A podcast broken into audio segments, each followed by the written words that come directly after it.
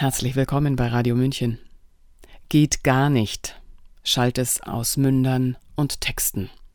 So pauschal, so unumstößlich? Die moralische Hybris der guten Sache mache Menschen blind für ihre eigenen Doppelstandards, meint unsere Autorin Anke Behrendt. So würden progressive Bewegungen immer wieder in Totalitarismus umschlagen. Im Namen der Aufklärung und unter den Prinzipien Freiheit, Gleichheit, Brüderlichkeit errichteten schon die Jakobiner 1793 die sogenannte Schreckensherrschaft. Sie verfolgten und ermordeten tausende Gegner wegen vermeintlicher Konterrevolution. Ist die heutige identitätspolitische Linke auf dem Weg in ein neues Jakobinertum? Ideologisiert verstricke sie sich in Widersprüche, gefährde die Freiheit jedes Einzelnen und sei unfähig zu Selbstkritik und Kurskorrekturen, schreibt Behrendt.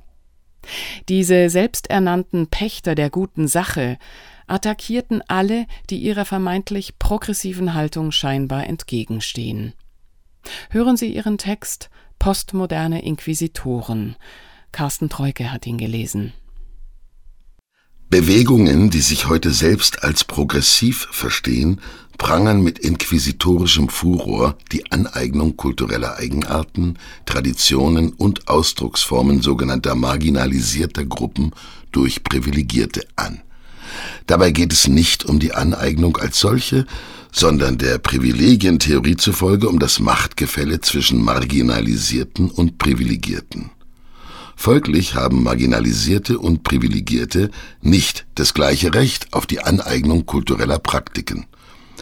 Die Aneignung von Dominanzkultur durch Marginalisierte wird als gutes Recht und quasi Reparation für durch Marginalisierung entstandenes Unrecht empfunden. Explizit bewertet man dabei historische Menschheitsverbrechen wie Sklaverei und Kolonialismus nach heutigen ethischen Maßstäben, denn deren Auswirkungen sind bis in die Gegenwart hinein feststellbar und wirken sich noch heute auf die soziale Stellung marginalisierter Gruppen aus. Daraus leiten Vertreter der Critical Studies eine Erbschuld nebst entsprechenden Bußritualen ab, die rückwirkend für Wiedergutmachung und für Gerechtigkeit im Hier und Jetzt sorgen sollen.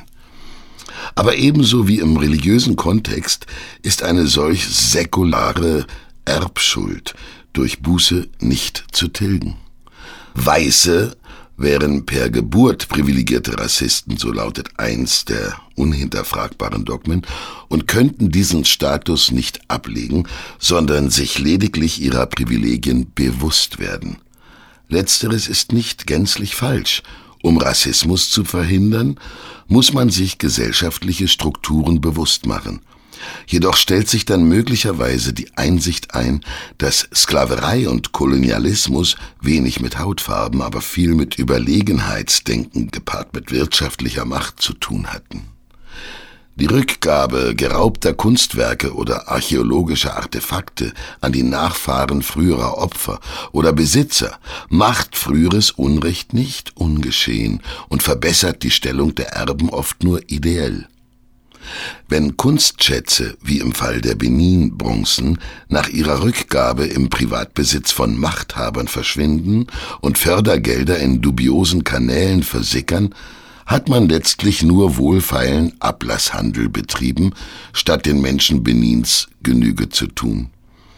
Die heilsame Lektion der Demut, die Helge Lind, SPD, gelernt zu haben vorgibt, wird folgenlos bleiben und Michel Müntefering, ebenfalls SPD, wird klar sein, dass koloniales Unrecht zu beheben rückwirkend gar nicht möglich ist. Immaterielle Kulturtechniken entziehen sich der symbolischen Rückgabe vollends. Denn die gesamte menschliche Kultur ist das Ergebnis von Austausch, Nachahmung, Vermischung und Vereinnahmung. Die Problematik kultureller Aneignung kann folglich nicht in der Aneignung als solcher bestehen, von wem auch immer sie ausgeht, sondern muss die Intention in den Fokus stellen. Offenkundig respektloser, verächtlich machender Umgang mit einer Kultur, Kommerzialisierung, Ausbeutung oder historisch unangemessene Bezüge sind nach heutigem Ermessen abzulehnen. Eine völlig zu Recht längst geächtete Form der kulturellen Aneignung stellt die Praxis des Blackface Minstrelsy dar. Weiße Darsteller, grotesk überzeichnet, als Afroamerikaner geschminkt, gaben in stereotyp überzogenen und degradierenden Bühnenstücken schwarze Menschen der Lächerlichkeit preis. Viele Elemente der Blackface Minstrelsy waren direkte Ableitungen von Sklaverei und Plantagenkulturen und verhöhnten die brutale Realität.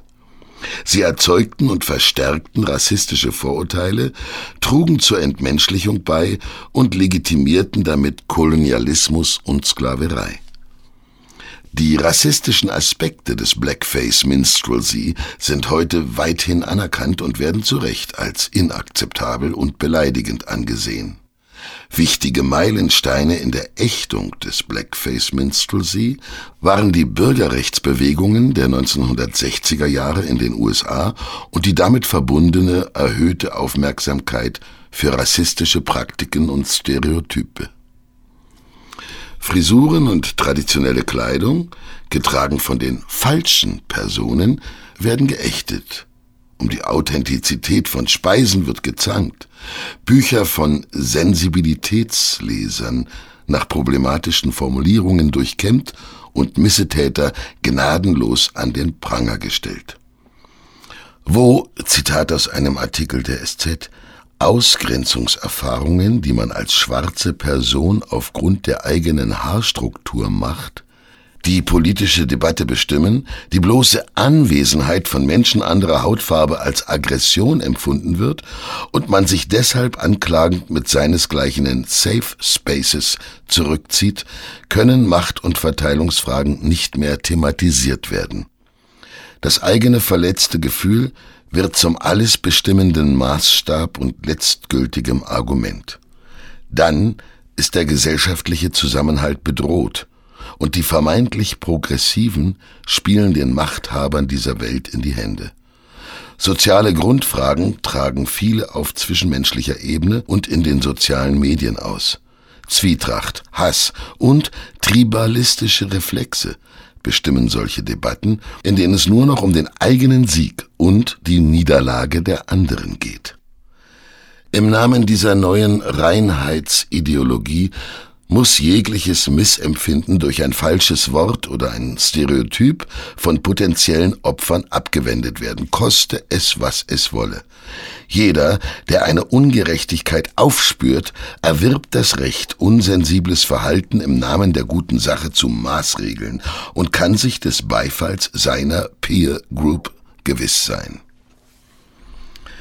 Denn die identitätspolitischen Gruppeninteressen der verschiedenen Communities im progressiven Lager sind oft unvereinbar.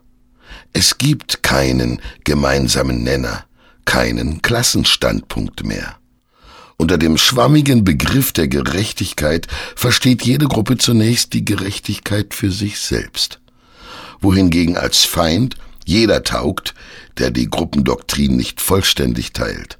Gleichheit, Gerechtigkeit und Respekt für erlittene Ungerechtigkeiten werden zwar als Ziele verkündet, aber nur selektiv praktiziert.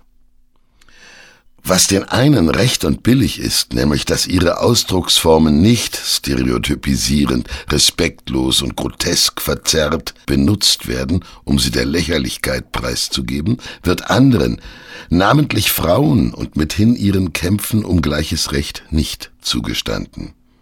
Die hypersexualisierte, teils ins Verstörende tendierende Darstellung von Weiblichkeit in Drag-Shows sehen identitätspolitische Aktivisten nicht nur als unproblematisch, sondern als progressive aktivistische Kunstform an, die angeblich stereotype Geschlechterrollen entlarvt. Aus einer anderen Perspektive betrachtet wird das Gegenteil sichtbar. Manche Drag-Shows, in denen Männer sich weibliche Attribute aneignen und ins Groteske überzeichnen, verherrlichen die männliche Sicht auf eine fetischisierte weibliche Genderrolle als sexualisiertes, narzisstisches Objekt. Anleihen aus dem Rotlichtmilieu komplettieren das Bild. Parallelen zu Minstrelsy sind augenfällig. Nach über 100 Jahren Frauen- und Bürgerrechtsbewegung wäre ein kritischer, respektvoller, sensibler Diskurs geboten. Postmoderne Aktivisten, die sich in der Tradition des Feminismus wähnen, müssen sich fragen lassen, welche Rechte von welchen Marginalisierten sie eigentlich vertreten, wessen Missempfinden zählt, wessen Unterdrückungsgeschichte respektiert wird und wessen nicht, wem sie Definitionsmacht zubilligen oder entziehen und ob die derzeitige moralbourgeoise Ständeordnung mit Idealen von Gleichheit und Gerechtigkeit vereinbar ist. Ebenso müssen Sie sich fragen lassen, ob die Aufgabe einer progressiven Bewegung darin liegt, falsche Frisuren zu bekämpfen und unterschiedliche Interessengruppen gegeneinander auszuspielen, während die soziale Frage gar nicht mehr gestellt wird. Unsere Gesellschaft braucht einen aufgeklärten Interessenausgleich statt tribalistischer Glaubenskriege. Ob jeder einzelne Fall eines schwarz geschminkten Gesichts in der Tradition des Blackface Minstrelsy steht und im Namen einer rückwirkend herzustellenden Gerechtigkeit geächtet werden muss, oder ob jeder einzelne als Drag Queen auftretende Mann Weiblichkeit herabwürdigend darstellt, sollte Teil eines unaufgeregten gesellschaftlichen Aushandlungs- und Abwägungsprozesses sein, bei dem das ererbte oder gefühlte Opfer-Täter-Verhältnis nicht absolut gesetzt wird oder sogar in Revanchismus umschlägt. In einer Demokratie muss die Aushandlung der gesellschaftlichen Normen zwingend eine untergleichen sein.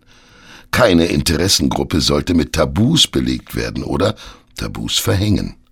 Es darf nicht darum gehen, dass eine Seite gewinnt. Ein Argument muss wieder unabhängig von der Person gehört werden die es vorbringt. Sie hörten Was geht, was gar nicht oder Postmoderne Inquisitoren von Anke Behrendt. Der Text war zunächst bei Manova erschienen. Sprecher Carsten Treuke. Mein Name ist Eva Schmidt und ich wünsche uns den guten Willen zurück, den anderen in seiner Absicht zu verstehen. Ciao, Servus.